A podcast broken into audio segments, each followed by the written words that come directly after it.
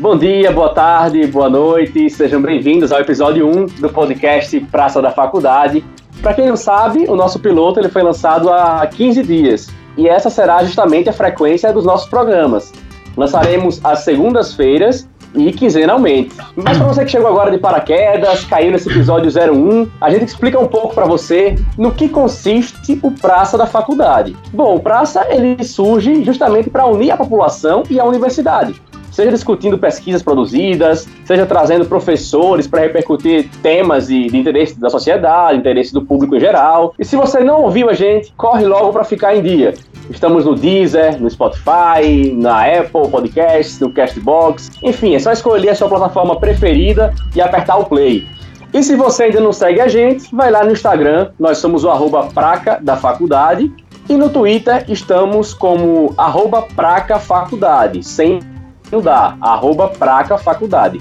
Manda por lá, pelo Instagram, pelo Twitter, suas perguntas, suas críticas e sugestões de pauta também. Estamos aceitando e achamos que esse caminho de interação é muito importante, é fundamental para o nosso podcast. Bom, mas sem mais delongas, vamos direto ao assunto.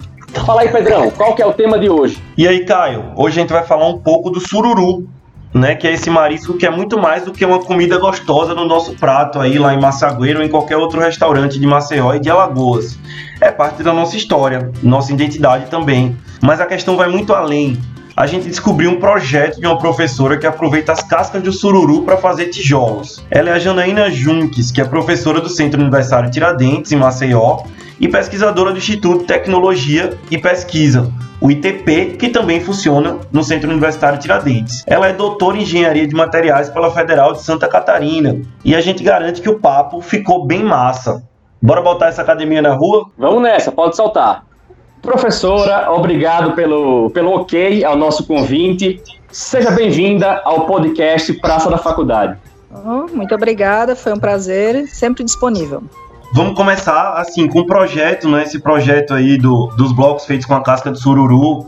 A gente viu que existem alguns similares lá em Santa Catarina, por exemplo. É, tem o caso daquela engenheira Bernadette Batista que desenvolveu o bloco verde usando conchas de ostras e mariscos. Aqui em Alagoas tem uma cidade chamada Roteiro também, que os estudantes de uma escola construíram algo similar. Conta pra gente assim como é que surgiu essa ideia de trabalhar com a casca de sururu. Então, eu sou de Santa Catarina. Santa Catarina também é um líder em maricultura, então a gente tem muitas ostras, muitos mariscos lá. Eu sempre trabalhei com reciclagem, desde o meu TCC, meu mestrado e meu doutorado, eu trabalho com reciclagem. A minha formação é engenharia de materiais, mas eu trabalho com reciclagem de produtos para fazer materiais cerâmicos. Então, essa é a minha formação. Em Santa Catarina, eu trabalhava com os resíduos de lá. Quando eu vim para Maceió há seis anos atrás, eu comecei a trabalhar com os resíduos daqui. Quais são os resíduos daqui em abundância? Concha de marisco, que é aqui é chamado de sururu, e cinza do bagaço de cana. Então, eu trabalho, na verdade, com vários tipos de resíduos. Quanto aos blocos que você falou, ah, tem uma iniciativa lá de Santa Catarina, é o Bloco Verde. Aquele bloco basicamente é feito de cimento. Né? Então seria aqueles blocos estruturais de cimento. Como o cimento é puramente cálcio, quando você bota a concha de marisco, que é puramente cálcio, na verdade você só está agregando. Então é uma ótima maneira de reciclar o material mesmo. É uma ótima maneira. Qual é o problema? Você não pode ter matéria orgânica junto. Então uhum. quando você, por exemplo, quem já passou pelo vergel que vê aquele bando de marisco de, de concha quando você Sim. chega perto, ele tem um cheiro forte. O cheiro forte, na verdade, é do resto do material orgânico, ou seja, alguns é, um molusco sururu mesmo que ficou preso na concha. Então não é concha sozinha. O que tem o cheiro forte é o apodrecimento da matéria orgânica, ou seja, a carne que está degradando. Então, quando você vai usar a concha, você tem que ter muito trabalho, por isso que precisa de um trabalho laboratorial, um trabalho grande para não ter material orgânico junto. Você tem que tirar toda a carne de dentro da concha. E mesmo quando você tira a carne, fica uma peliculazinha bem fininha, meio branca, que quem já pegou concha consegue saber o que, que eu tô falando. Uhum. Que você tem que tirar Sim. aquilo.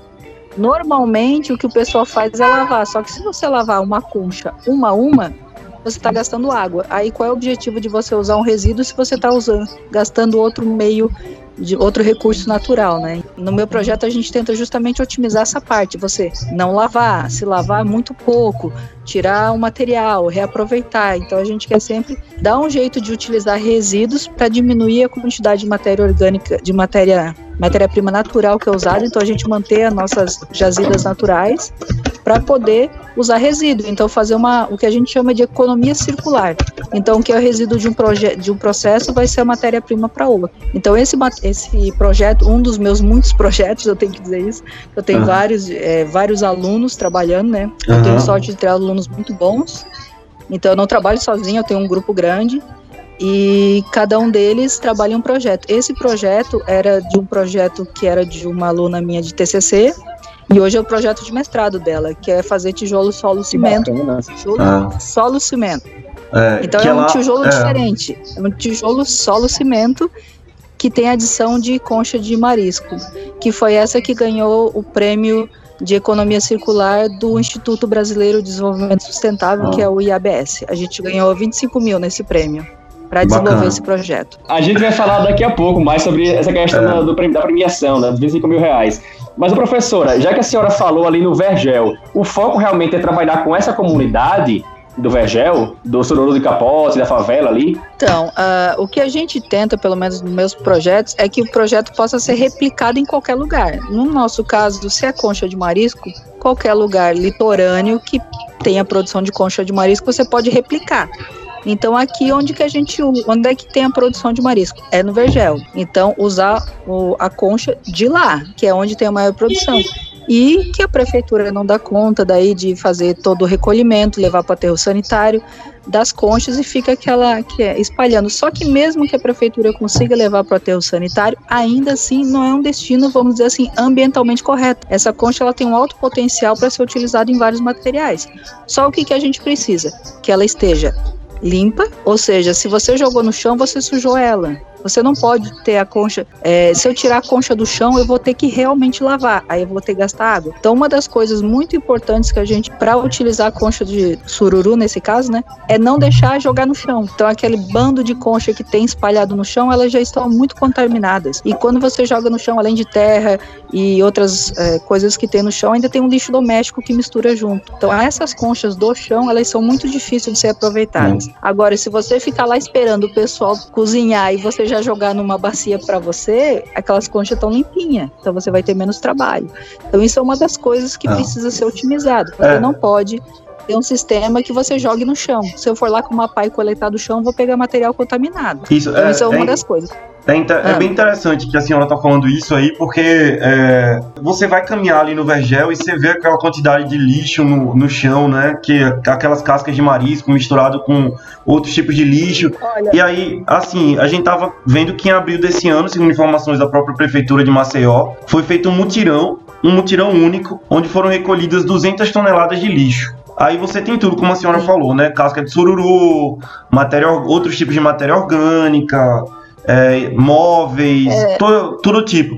Como é que vocês eu, fazem eu, eu esse. Eu vou defender a população é. agora, e deixa eu só defender a população uhum. em um ponto. É, eu tive um outro projeto esses dias recentemente, você deve conhecer aquele trash tag que foi trend aí, Sim. que o pessoal uhum. mandava recolher. E eu mandei os meus alunos da pós-graduação fazer isso. E uma dos alunos foi lá no Vergel coletar as cascas do chão, né? Aí uma coisa que a gente notou, a prefeitura realmente deixa os containers lá. Mas como é que uma pessoa que tá com um carrinho de mão cheio de casca vai subir dentro do container? Então não tem uma escada, não tem uma rampinha, não tem nada. E daí assim, ah, a população que não joga dentro do container. Não, a população não consegue chegar dentro do container. Tem senhoras lá de 50, 60 anos trabalhando trabalhando, como é que elas vão levantar um, uma coisa gigante de pesada de concha para jogar dentro do container, né? Então isso é uma coisa também que a gente é.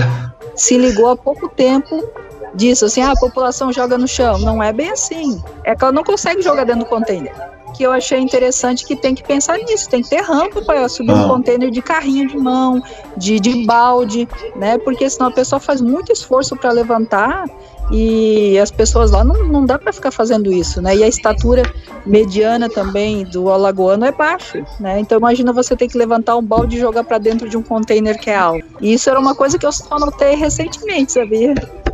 É, professor, inclusive eu estava olhando aqui uma dissertação de uma aluna do, de geografia lá, Andréia Georgia Souza de Araújo. E o título era assim: A dinâmica da ocupação na favela Sururu de Capote. Segregação socioespacial e exclusão social. Foi lá em geografia isso, e na dissertação, estava dando uma olhada, ela coloca lá um gráfico. Destinação dos resíduos sólidos, ou lixo doméstico. E aí 78% vão parar na rua. 10% em containers, 9% na Lagoa Mundaú e 3% em valas. Foi segundo um estudo aí que a autora fez, né, em 2017. Então é interessante realmente isso, como pouca quantidade do lixo, né? Uma quantidade muito pouca, vai parar nos containers realmente. Triste, mas os números são reais. E é interessante, né? Uma comunidade que vive da lagoa polui a lagoa. É, agora, nesse período de chuva lá, mal tá dando sururu, né? Eles estão tudo pequenininho, estão morrendo, né? Porque chuva demais diminui a salinidade da lagoa e mata todo, mata o sururu, mata o molusco. Mas mesmo assim, plástico, é concha que se joga de volta, então a lagoa realmente ela tá muito poluída. Então te, teria que ter na, na, verdade, tem vários projetos, eu conheço vários projetos, tanto da prefeitura quanto de, do IABS, para melhorar a comunidade nesse jeito de, de tratar a lagoa, inclusive de, do jeito do, do, recolhimento de lixo e etc. Mas é, é, muito triste esses dados, mas esses dados realmente são, são reais. Quem passa lá sabe disso, é, você consegue ver, né?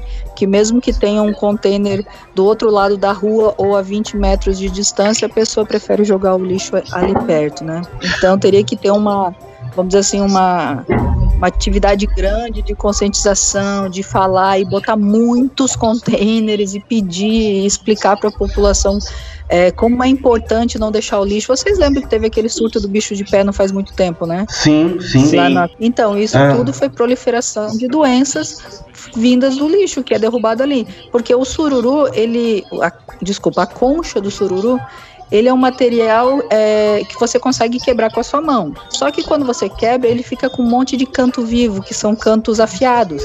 Então é muito fácil uma criança, uma pessoa cortar o pé com aquilo. E se você cortou o pé com aquilo que está contaminado, então é proliferação de doença. Então você tem que tirar a proliferação de doenças. Se você tira o lixo da rua, que as crianças e, e até os adultos, eles têm muito costume de andar descalço por tudo, né? Então andar descalço num lugar que está contaminado, isso realmente é, é um problema, é um problema é, de lixo, é um problema de saúde, é um problema ambiental, é um problema de vários vertentes que só, só uma abordagem interdisciplinar aí consegue ajudar a comunidade e a população em geral. É, ô professora, puxando um pouco do gancho do Caio aí, ele falou dessa pesquisa, né? A gente tá falando dessa, dessa quantidade de despejo que tem em casca de sururu, entre outros tipos de, de resíduos ali. Me diz uma coisa, vocês falaram, você falou que ah, é mais seria teoricamente mais fácil você pegar direto ali da, da marisqueira que estava fervendo e tirou, a, tirou o sururu da casca. Como é que vocês fazem esse recolhimento para o projeto? Como é, como é feita essa logística? É, é exatamente isso que a gente faz.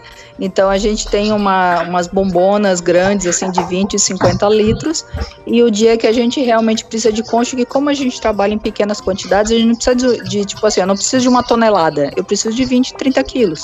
Então a gente tira um dia, vai lá, conversa com o pessoal, explica que é para pesquisa, que a gente só quer a concha. A é. gente fica lá plantado esperando cada vez que eles passam na peneira que o sururu cai e a concha fica em cima, a gente pede para eles botarem a concha diretamente no, no, nosso, na nossa embalagem. Mas a gente já, já pegou do chão e a gente passou já. muito trabalho, muito trabalho. É limpando, gastando água, é, que ninguém me escute, né, da universidade. Mas eu cheguei, a primeira vez que a gente fez isso, que foi em 2016, a gente realmente acabou com a água da universidade. Simplesmente o laboratório inteiro, da, do bloco inteiro, não tinha mais água. Porque Nossa. eu tinha três, quatro alunos, cada um em uma torneira, limpando é, o sururu, a concha, com escovinha. Daqui a pouco acabou a água. Daí a gente foi ver no outro bloco, acabou a água. A gente acabou com a água da universidade. Faltou água da universidade? Ah. Ah. Nossa foi, senhora eu falei, aquilo foi um basta. Eu falei, a gente não pode usar esse sistema de lavar concha por concha. Isso é inviável, isso é insustentável. Como é que eu vou trabalhar com sustentabilidade usando a concha se eu estou gastando água? Isso Exatamente. não pode. Então a gente, a gente conseguiu fazer um, um, sisteminha melhor, que seria pegar a concha direto delas, direto do dali, vamos dizer assim, saiu da panela já tá comigo, porque não encosta no chão, aí tem menor contaminação, mal tem cheiro. Se você pegar dali e deixar secar, o problema é quando fica úmido. Se você realmente secar tudo, e o sol de Maceió é muito bom para secar as coisas, secar rapidinho. Então, olha, é, você consegue ter uma concha limpa sem você lavar. É só você ter um cuidado maior na hora de processar pegar delas, não pegar do chão e secar. Assim que pegar, secar. Dá uma revirada com a mão mesmo, ver se tem algum molusco ali dentro, tira, porque de novo, você não pode ter matéria orgânica ali, você precisa só da casca. Então você tira o que você vê e seca. Daí você não precisa nem lavar. Pelo menos é, para agora... mim que faço projeto com tijolo, né? Não sei como é que fica para as outras pessoas. Não. Agora, professora, a senhora falou nessa questão do contato com a comunidade, né? Que vocês chegam lá, dizem que é para um projeto de pesquisa. A gente queria saber como é que foi essa recepção da comunidade, né? Se teve resistência no começo, ou se eles, pô, bacana a ideia, adoramos, pode ser muito importante para a gente depois. Como é que foi esse contato inicial e como vem sendo esse contato atualmente, assim? Como eu falei, eu já trabalho desde 2016, pegando concha lá. Quando a gente ia, a gente conversava, o pessoal sempre perguntava o que, que vocês estão fazendo, a gente explicava, eles é, conversavam sobre os problemas da comunidade. Em geral, são sempre muito é, receptivos, são simpáticos, são muito agradáveis de conversar. Só que a gente ia lá, enchia o carro e voltava para a faculdade. Né? A gente nunca ficou mais tempo.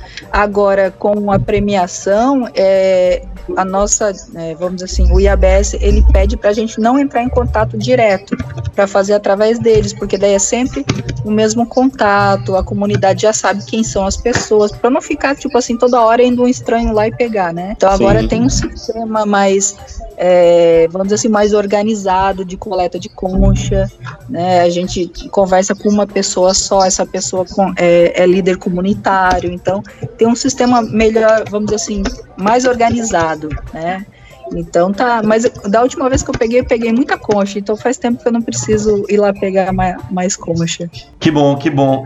E aí é, é interessante mesmo, eu fiquei é, bem curioso quando você falou essa questão da sustentabilidade da água, é uma coisa que as pessoas nem, nem pensam, né? Que às vezes para você até fazer um projeto sustentável, a sustentabilidade tem que estar em cada milímetro ali da, da ação. Mas vamos lá para outra coisa que eu acho muito interessante, que é a casca do sururu, que é uma, por ser uma matéria-prima bem versátil, né? O sururu por si só é impressionante como ele tem uma, uma capacidade até de se medir poluição da lagoa, né? E ao mesmo tempo também a casca tem essa versatilidade.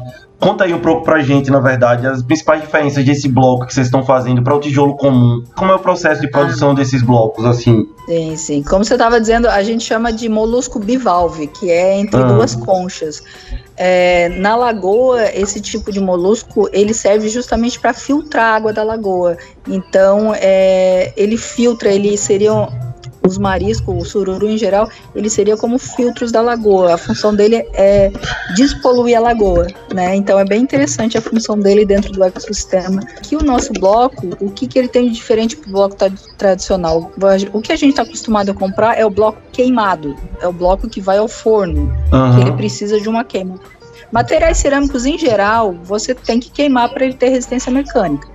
Eu sempre falo para meus alunos: você já brincou com argila? Não, mas você já brincou de massinha alguma vez na vida? É a mesma consistência. Você faz um bonequinho com argila e você deixa secar. Bom, ele ficou duro, mas se você molhar, ele volta a ser mole. Então, para cerâmica ter uma resistência duradoura, ele precisa ser queimado. Então, todos os tijolos, os tijolos normais, esse que a gente está acostumado a ver, esse mais vermelhinho, ele foi queimado. Uma coisa que a gente não pode fazer com a concha do sururu é queimar. Quando você queima a concha do sururu, entre 40% e 60%, depende. Vai embora que é matéria orgânica, você fica só com cálcio. Se eu botar esse material num tijolo convencional e botar ele no forno, a matéria orgânica da concha ele vai querer sair. Se ele quiser sair, o que, que ele vai acontecer no tijolo tradicional? Ele pode fazer rachaduras, pode fazer porosidade, porque ele quer sair de dentro da massa. E ele quer sair, ele quer ir para a atmosfera em forma de gás. Então ele pode quebrar, estourar, é, causar várias trincas no tijolos que vão ao forno. O nosso bloco é o bloco do tijolo solo cimento. Se você colocar na internet tijolo verde, vai aparecer esse, que é um tijolo que não vai ao forno. Por isso que ele é chamado de tijolo verde, é uma estratégia de marketing, né? Então, ah. é, é um tijolo que não vai ao forno. O que dá resistência mecânica para ele, no caso, é o cimento. Por isso que chama tijolo solo cimento. Se fosse um tijolo normal feito com argila, ele teria obrigatoriamente que ir ao forno. O tijolo solo cimento é uma mistura de solo, água e cimento. O que dá a liga, o que deixa ele duro, é o percentual de cimento. Então ele não precisa ir no forno. Se ele não precisa ir no forno, eu posso botar a concha de sururu no estado natural dela e não vai ter problema de trincar, não vai ter problema de, de incompatibilidade. Só que eu não posso botar em grandes quantidades, que daí esse é o projeto, a gente está testando as quantidades, porque se eu botar em grandes quantidades, aí o tijolo começa a meio que esfarelar. Tem quantidade de material não ligante demais, que é, seria o, o sururu. Então a gente nosso projeto é científico, então a gente faz vários testes, analisa todos os materiais, então os resíduos são testados, a gente faz várias análises de laboratório, a gente faz vários percentuais de formulação do tijolo, é, com cimento, com concha de com solo. Então tem que ter esse balanceamento. Então o que a gente faz é colocar pó, eu não boto a concha no tijolo. Tem todo um processo de moagem por que, que eu tenho que moer a concha? Porque o solo é em forma de pó, o cimento é em forma de pó. Então eu não posso botar um material que não é na forma de pó junto, que ele nunca vai misturar direito. É como se você fosse, por exemplo, fazer uma massa de bolo e tá cheio de bola dentro, né? Então nunca vai ficar bom. A massa de bolo tem que estar tá coerente. Então, para fazer tijolo é a mesma coisa. Você tem que ter todos os materiais do mesmo tamanho. Então, se tá um pozinho fino, eu tenho que deixar a concha de sururu na forma de um pozinho fino para eu colocar no tijolo. Então a pessoa às vezes pensa, ah, é só fácil só jogar lá. Não é, não. Tem muita técnica, muita análise envolvida no sistema para a gente poder fazer isso. Então, primeiro eu tenho que pegar a concha, deixar ela limpa. Depois eu tenho que transformá-la em pó. Depois eu tenho que colocar percentuais dele dentro do tijolo. Aí eu tenho que pegar o tijolo e eu tenho que testar. Porque uma das coisas que a gente tem que se preocupar é que existem normas, normas de mercado, normas de ABNT. Se eu quiser vender esse tijolo em um mercado, ela tem que respeitar a norma. Então a gente faz vários testes que são testes de compressão, que é de esmagamento do tijolo, testes de absorção d'água, então vários, vários testes para ver se ele está cumprindo as especificações do mercado. Porque se eu realmente quero um dia dizer, olha gente, está aqui a receita do bolo, se você quiser fazer um tijolo verde com concha de sururu, você quer ser sustentável, siga essa receita. Que é isso que eu tenho que entregar para o projeto, para o IABS, para o projeto do prêmio. No final, é uma cartilha dizendo como vai fazer. Né? Então eu tenho que, de novo, como eu falei, reprodutibilidade. O, o que eu fizer aqui, outras pessoas têm que conseguir fazer. Então eu tenho que entregar uma receitinha de bolo bem certinho. Então para isso eu preciso fazer muitos testes para ver Quanto maior a quantidade de sururu eu colocar, então mais eu estou aproveitando resíduos na forma de matéria-prima. Se eu estou aproveitando resíduos na forma de matéria-prima, eu estou ajudando a manter as jazidas de matéria-prima naturais, prolongar a vida dessas jazidas. Então a gente está, vamos dizer assim, auxiliando na sustentabilidade. A gente pensa global, mas age local. Porque às vezes todo mundo pensa, ah, precisa de um projeto gigante para ajudar na sustentabilidade. Se todo mundo tiver pequenas iniciativas, todo mundo ajudar, a gente consegue mudar. Então é o que eu falo, a gente pensa global, mas age local. Então o que, que eu, quais são meus materiais no local que eu tenho? Concha de sururu. Então bora usar concha de sururu. Agora, professora, a senhora falou um pouco da questão da, do processo né, de fabricação, como é que como é que se fazem esses tijolos. Eles queriam saber também em relação à durabilidade. Dá para fazer uma comparação do tijolo comum, o tradicional, com esse tijolo verde que vocês estudam e tentam produzir lá? Como é que fica a questão da duração desse tijolo? Então, vamos lá. Uh, outra coisa que esse tijolo é chamado tijolo verde é que esse tijolo ele tem dois furos no meio. Ele seria como se fosse um tijolo maciço, mas com dois furos que atravessam. Então, quando você começa, vamos dizer assim, a subir uma parede de uma casa, você não precisa quebrar a parede para passar a tubulação, que é o que acontece com o tijolo tradicional. Você faz a parede, aí depois você fez a parede, você quebra a parede toda para passar a tubulação, né? Então é um, é um desperdício de material. Nesse tipo de tijolo, é, quando você vai subindo a parede, você já vai passando a tubulação, então é mais econômico. Em relação à durabilidade, é a mesma, porque os dois tijolos têm o mesmo tipo de resistência mecânica, os dois tijolos têm um tipo de durabilidade. A única coisa que o tijolo solo cimento tem é que ele é mais pesado, porque ele é um tijolo maciço. Se você for pegar um de, de seis furos, você vai ver, pegar ele na mão, você vai ver que ele é leve. Tijolo solo cimento, ele em média tem 3,2 quilos cada um, porque ele é um compactado de solo e cimento, né? Então ele é mais pesado e ele tem uma característica, como o que dá a liga para ele é o cimento, então ele tem uma certa absorção d'água maior. Como assim absorção d'água maior? É bom você fazer um revestimento nele, não deixar ele ao ar livre pegando água, porque ele pode ficar muito encharcado e essa água pode vir aí para a parte de dentro da casa. Coisa que no outro tipo de tijolo você não teria problema. Então ele tem algumas características. Ele tem a característica que você não precisa quebrar a parede para passar encanamento ele é mais sustentável, você gasta muito menos material, porque você não precisa quebrar tijolo nenhum para fazer cantoneira nem nada, porque você já faz na medida, mas em compensação você sempre tem que fazer um revestimento. Mas no outro tijolo, se você pensar, você sempre passa um reboco e uma tinta depois, né? Então o mesmo, o mesmo cuidado tem que ter com o tijolo só cimento. Ô professora, e outra coisa assim que, que a gente ficou curioso para saber é em relação à comunidade. O projeto de vocês é bem integrado, né, aparentemente com a comunidade ali do Vegel e tudo mais. É, conta pra gente assim, vai ser possível ou há alguma ideia da, dessa comunidade produzir esses blocos? Então, uh, poder pode. Poder pode. Uh, essa, o equipamento que faz o tijolo solo cimento, ele é um equipamento manual. Eu acabei de adquirir com o dinheiro do prêmio esse equipamento. Eu comprei e está aqui no meu laboratório. Uh, ele custou 4 mil reais. Então, 4 mil reais, se você pensar, não é, oh meu Deus, né? para uma produção de em base de 50 mil tijolos ele consegue fazer. 50 mil, agora eu não lembro direito as especificações, mas ele custa isso. Se você tiver o solo, o cimento, você pode fazer ele até no quintal da sua casa. Você não precisa de um, de um lugar grande, você não precisa de uma produção. Como eu falei, a mistura é tijolo, é, a mistura é solo, cimento, água. Tem algumas uhum. características, você tem que deixar ele, é, tem que ficar um, umidificando ele por um certo tempo, tem algumas características. Mas a comunidade pode sim a fazer. E se você me perguntar, ah, mas você disse que a concha de sururu tem que estar em estado de pó, como é que a comunidade vai fazer isso? Através de equipamentos simples do, do tipo de pilão. Lembra antigamente como fazia farinha, ficava batendo? Sim, sim, sim. claro. É. Você sabe o sistema de pilão que eu tô falando? É a mesma coisa com a concha. Vai passar mais Vai demorar mais tempo? Vai, mas você consegue o mesmo resultado que, eu, que eu tenho com os moinhos do meu laboratório. Né? Uhum. Então fica batendo ali nas conchas, sistema de pilão até ela virar pó e a comunidade pode sim fazer isso.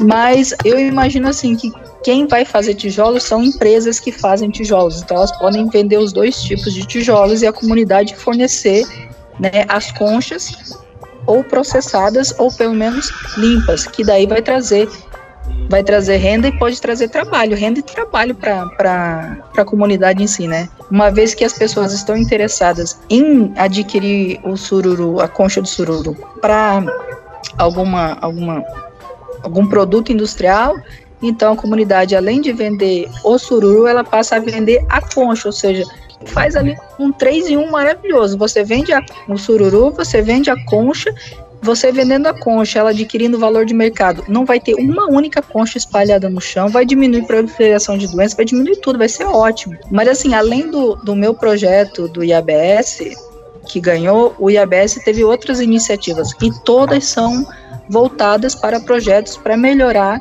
a distribuição do sururu no, no bairro. E tem muitos projetos, então eu acho que com certeza daqui a pouco já é, essas conchas vão sim ser comercializadas, essas conchas vão sim ter valor comercial. Já está acontecendo, né, em pequenas, vamos dizer assim, ainda em, em, pequenas quantidades, mas já já a comunidade vai ser empoderada dessa tecnologia e, e vão melhorar a distribuição das conchas. Tá certo. Professor, agora chegamos a um momento muito esperado do nosso podcast, que é a participação dos nossos ouvintes. Lembrando a todos vocês que vamos divulgar o tema do, do nosso próximo podcast né, ao longo desses dias aí no Twitter, no Instagram, para que vocês possam elaborar as perguntas com antecedência para a gente. Bom, a pergunta de agora é da Ana Letícia Gaia. Ela que é estudante de Engenharia Ambiental da UFAL e estagiária na Secretaria Estadual de Meio Ambiente e Recursos Hídricos. A pergunta dela é a seguinte: Em 2018, você publicou um trabalho na 70 reunião anual da SBPC e até o momento, o tijolo feito com a casca de sururu ainda não atendia as especificações da NBR 8492. Houve avanço nesse sentido? Quais os próximos passos da sua pesquisa? Então, vocês lembram que eu falei que esse trabalho começou como um trabalho de TCC, de trabalho de conclusão de curso, de uma aluna minha da engenharia civil? Sim, sim. Então, 2018 era a conclusão do trabalho dela. A gente viu que não atingiu as especificações do mercado. Como o congresso foi em 2018, eu não tenho como inventar resultado. Eu sou obrigada a mostrar os resultados reais. Então, eu mostrei, os nossos resultados não estão bons. Então, a gente já está fazendo tijolos é, a gente ainda tem muitos testes para fazer, muitos testes para fazer mesmo, não vou mentir, mas a gente já consegue ver que a gente deu uma bela de uma melhorada. E a gente já viu qual foi o erro que a gente cometeu no projeto de 2018 para não repetir em 2019, né? Como é um tijolo solo cimento, ele tem que ter em média 15% de cimento, que é o da liga. A gente meio que diminuiu o percentual de cimento porque adicionou a concha de, de, de sururu, que a concha basicamente é cálcio. Só que cimento tem uma coisa que chama pozzolonidade. Isso é a liga. Sabe a liga? Aquilo que dá sim, liga. A liga, sim, sim. Então, apesar da concha de sururu ser basicamente cálcio, ela não tem essa propriedade. Então você não pode substituir um por outro. Né? Então a gente quis meio assim diminuir a quantidade de cimento, já que cimento também é um elemento que para ser fabricado é extremamente poluente. Para fabricação do cimento ele é extremamente poluente. Então a gente quis fazer um dois em um, né? Colocar sururu concha de sururu e diminuir o cimento. Só que não deu certo por causa disso, porque a gente diminuiu o cimento. Dessa vez nós não vamos diminuir o cimento, né?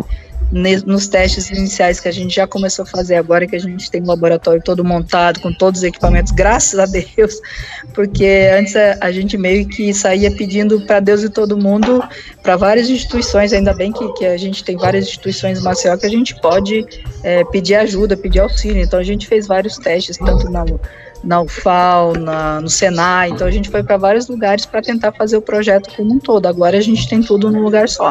Então, respondendo a pergunta dela, a gente já tem resultados preliminares, tem que fazer outros testes que a gente consegue atender sim as especificações do mercado. Tá bem legal. É, bacana, professora. Interessante a gente saber, né? É, é bom pegar um, um estudante aí da área que sempre tem uma, uma colocação bacana aí para para fazer na, nas pesquisas e nos professores que a gente entrevista.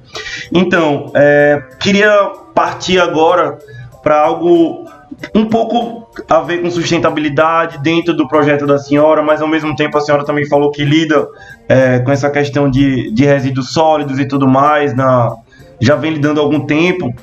Então, existe esse Plano Nacional de Resíduos Sólidos, né, que prevê esse fechamento dos lixões até 2014 ainda assim a gente nota um grande descaso em relação ao descarte do lixo.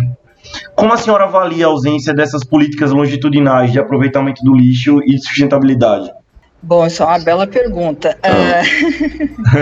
então, políticas públicas para isso, você sabe que a gente está numa época agora que está meio complicado para a área ambiental, né? Sim. Está tendo algumas regressões de algumas leis, né? Então ah. vamos é.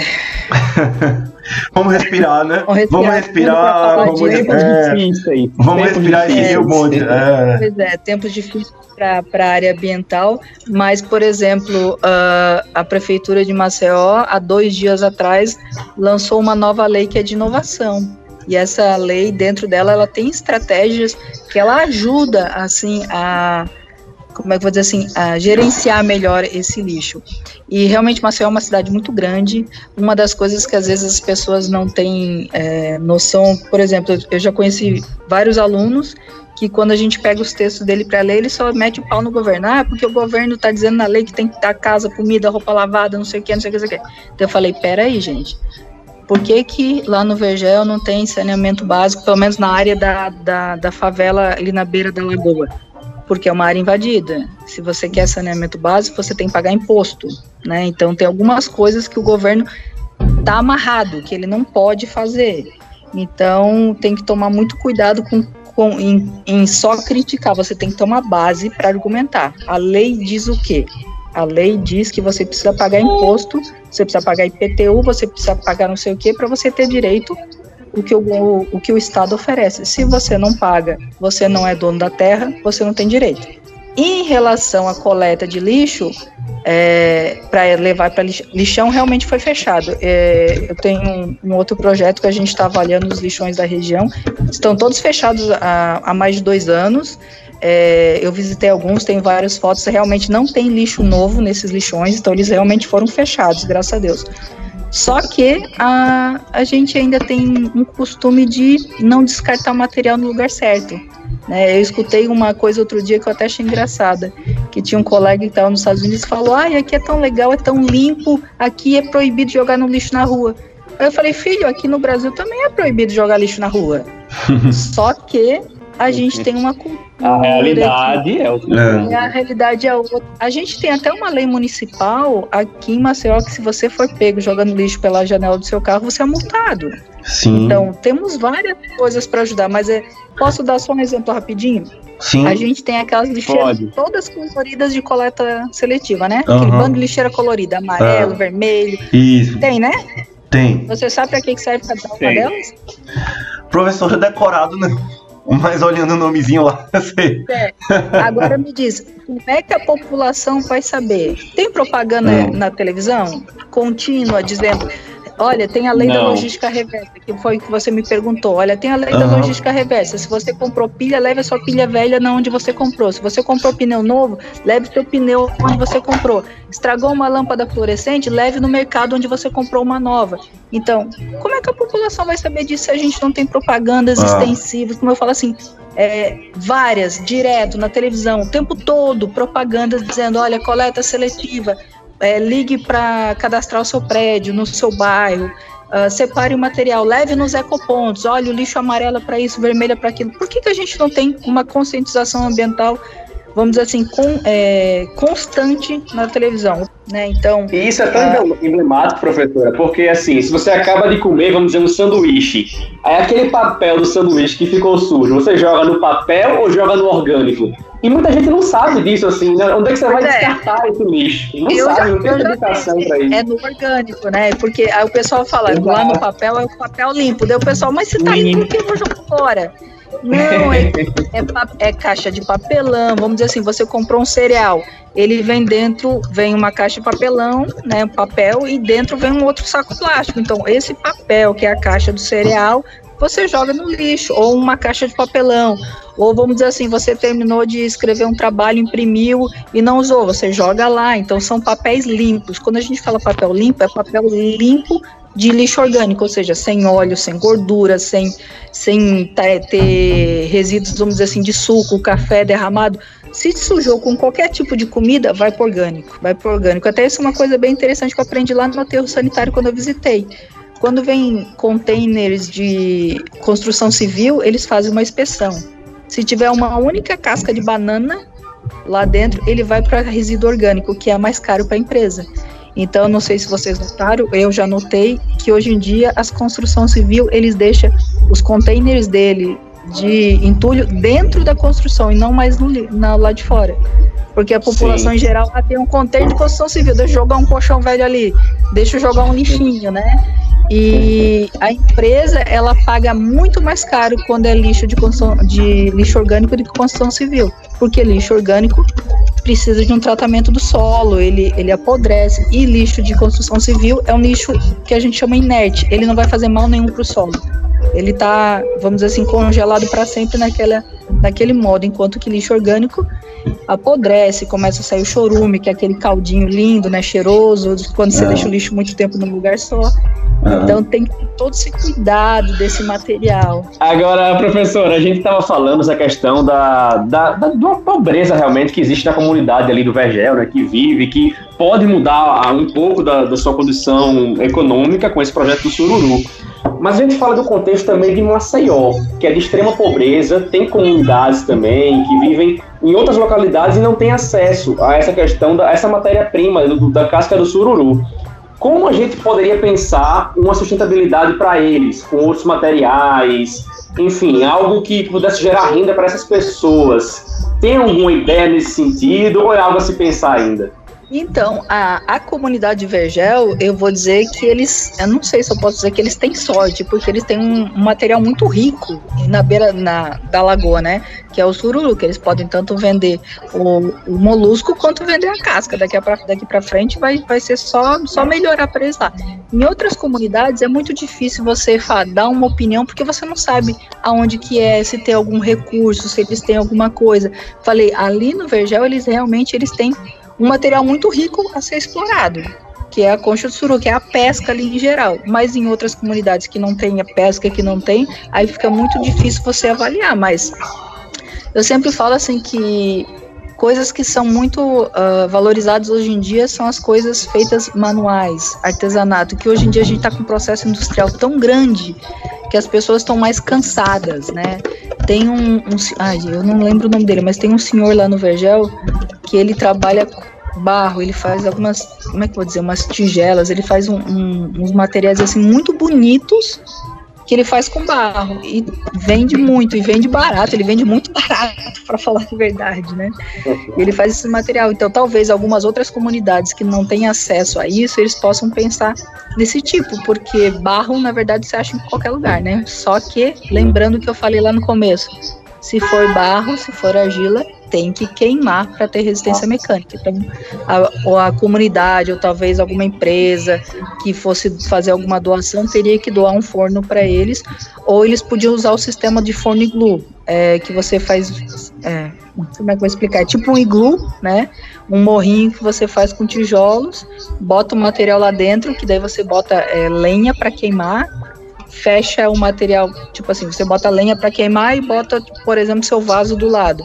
Aí fecha esse gluzinho, aí deixa lá por 36 horas a maioria das vezes. Aí você consegue fazer isso sem ter um forno, é uma maneira rústica de você poder queimar seu material cerâmico.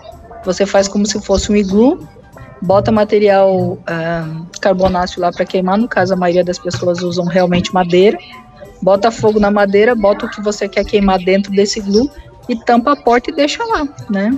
Aí ela vai queimar o material sem ter um forno industrial, que também é uma maneira bem legal da, das pessoas poderem queimar o seu material e ter resistência mecânica. É, é, é, é o, o iglu à la brasileira, né?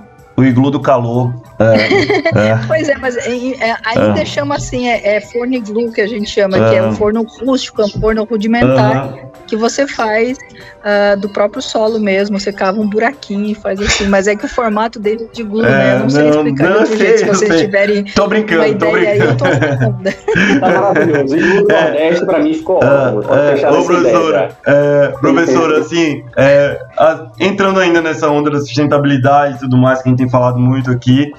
A gente ouve falar muito nessa agenda de 2030 da ONU, né, que estabelece metas também em termos de habitação, na sustentabilidade. Como é que se desenha esse é. cenário para Lagoas e Maceió até lá? A perspectiva é positiva? A senhora acredita nisso? Então, você está falando é, dos Objetivos de Desenvolvimento do é, Desenvolvimento Sustentável, ODS, que é a Agenda 2030. Isso. A Agenda 2030, é, ele formulou esses ODS que, se eu não me engano, tem 17 ODSs fui chamada essa semana na prefeitura para o lançamento dessa lei de inovação de Maceió e que eles estão trabalhando no ODS 11 de cidades sustentáveis. Eu, eu em minhas pesquisas, né, eu trabalho com reciclagem de resíduos, essas coisas, então eu também trabalho com um ODS. É, eu tenho alunos trabalhando no ODS 6, que é de água potável e saneamento, mas eu trabalho muito com o ODS, tenho quase certeza que é o 7.5, que é energia limpa e acessível, alguma coisa assim. Porque quando você fala energia, não é só energia. A, a, prefeitura lançou esse de cidades sustentáveis, que quando ela pensa em cidade sustentável, não é só em relação à tecnologia, mas tipo assim, planejamento urbano, né? Então, planejamento de bairros. Às vezes a gente não tem um planejamento de como esse aquele bairro vai crescer. É, vou dar um exemplo que eu conheço. Tem o corredor Vera Ruda aqui em Maceió, que é muito famoso. Sim, Conhece demais. Então, sim, sim. tem muitos projetos para abrir o corredor Vera Ruda. Então você tem um corredor Vera Ruda, que é onde as crianças vão brincar, o pessoal tem algum lazer, agora é, ainda mais que tem vários parquinhos de areia ali no meio do corredor Vera Ruda. E eu sei que tem vários projetos de construtoras tentando abrir o corredor Vera Ruda, porque eles estão construindo prédios de 12 andares numa rua sem saída. Então o, o trânsito é insuportável.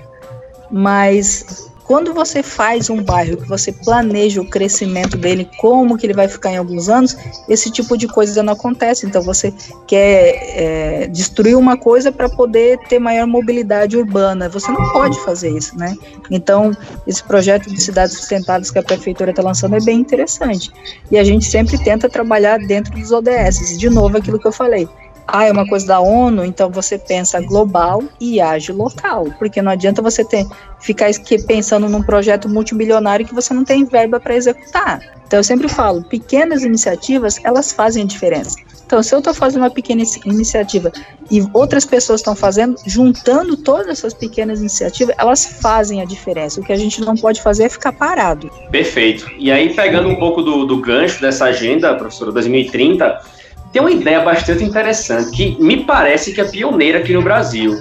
Ano passado foi realizado um memorando aí, é, tripartite, porque justamente foram três partes que participaram. O ONU Habitat, o Conselho de Arquitetura daqui de Alagoas e o Governo de Alagoas. E aí, basicamente, é, é para trabalhar naquela ideia do vida, vida Nova nas Grotas, né? Que é um trabalho feito lá pelo governo já há um bom tempo de dar condições mais dignas às grotas. E o que acontece? São, parece que são três etapas. Na primeira, a ONU vai ser responsável por coletar dados, informações, tudo isso. Na segunda etapa, o Conselho de Arquitetura vai fazer projetos para essas pessoas, que é inclusive um direito previsto em lei, da assistência técnica de interesse social, para habitações de interesse social.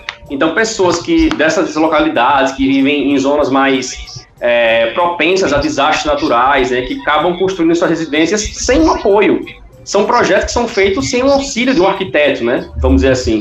Então, o Conselho entraria com esse projeto nas, nas grotas também, e depois o governo do estado, através da CEINFRA, executaria essas obras. Daqui a pouco, no futuro, vocês entram também com um quarto integrante aí. A universidade entra, bom, vamos entrar cedendo os tijolos para essas construções. Já seria perfeito, não é não?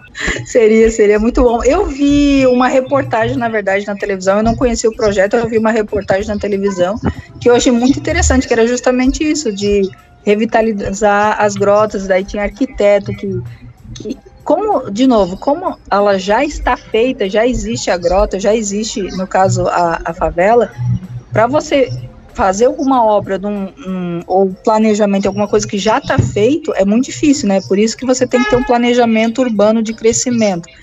Mas ajuda muito você. Também, né? Elas moram ali, é elas têm identificação com é. o local, né? Tem que dar condições é, mais é dignas para elas. Isso, então, aquilo que eu falei, você tem uma abordagem multidisciplinar, não é só política, você bota o pessoal da arquitetura trabalhando, você bota pessoas que têm ideias de como auxiliar, então tem que realmente ter uma abordagem é, interdisciplinar aí. A gente está chegando ao fim do nosso podcast, né? A gente queria agradecer aí pela sua, pela oportunidade de conversar com a, com a gente, né? E a gente queria deixar você agora com suas considerações finais. Muito hum. obrigado de novo. Uh, Sempre que precisar, estou às ordens. Um, eu acho que eu vou repetir o que eu falei antes, que é uma coisa que eu bato muito na tecla para as pessoas tentarem. Tente fazer, mude, comece você com pequenas atitudes. Então, pequenas atitudes, você fala, ah, o que, que adianta eu não usar canudo, né? Que agora está muito. Uh, na, é, em vários lugares você consegue comprar canudo de aço inox, por exemplo. Ah, o que, que vai adiantar eu não usar, eu não usar canudo? Eu sou uma pessoa só pequenas atitudes fazem diferença, porque se você não usa, outro não usa, outro não usa, outro não usa, todos juntos conseguem mudar alguma coisa. Então, eu tento fazer minhas pesquisas na universidade, aqui em Maceió, mas eu tento que elas tenham reprodutibilidade, então que elas possam ser aplicadas em outros lugares. Então, é aquilo que eu vou repetir mais uma vez. Pense global e haja local. Faça a sua parte. Perfeito. Então, pessoal, chegamos ao fim aí de mais uma edição do nosso, do nosso podcast. Obrigado pela audiência, para você que ficou até aqui e ouviu toda essa entrevista maravilhosa com a professora. E lembrando que saímos todas as segundas-feiras, quinzenalmente. Outra coisa que a gente tem que falar nesse momento aqui é que nós já estamos no Spotify, estamos no Deezer, no Apple Podcasts, no Google Podcasts e por aí vai. Tem um montão lá, é só entrar na sua plataforma preferida de podcast, escolher a melhor opção para você e apertar o play. É isso, pessoal. Valeu, obrigadão a todos vocês. Um abraço e até a próxima. Tchau, tchau.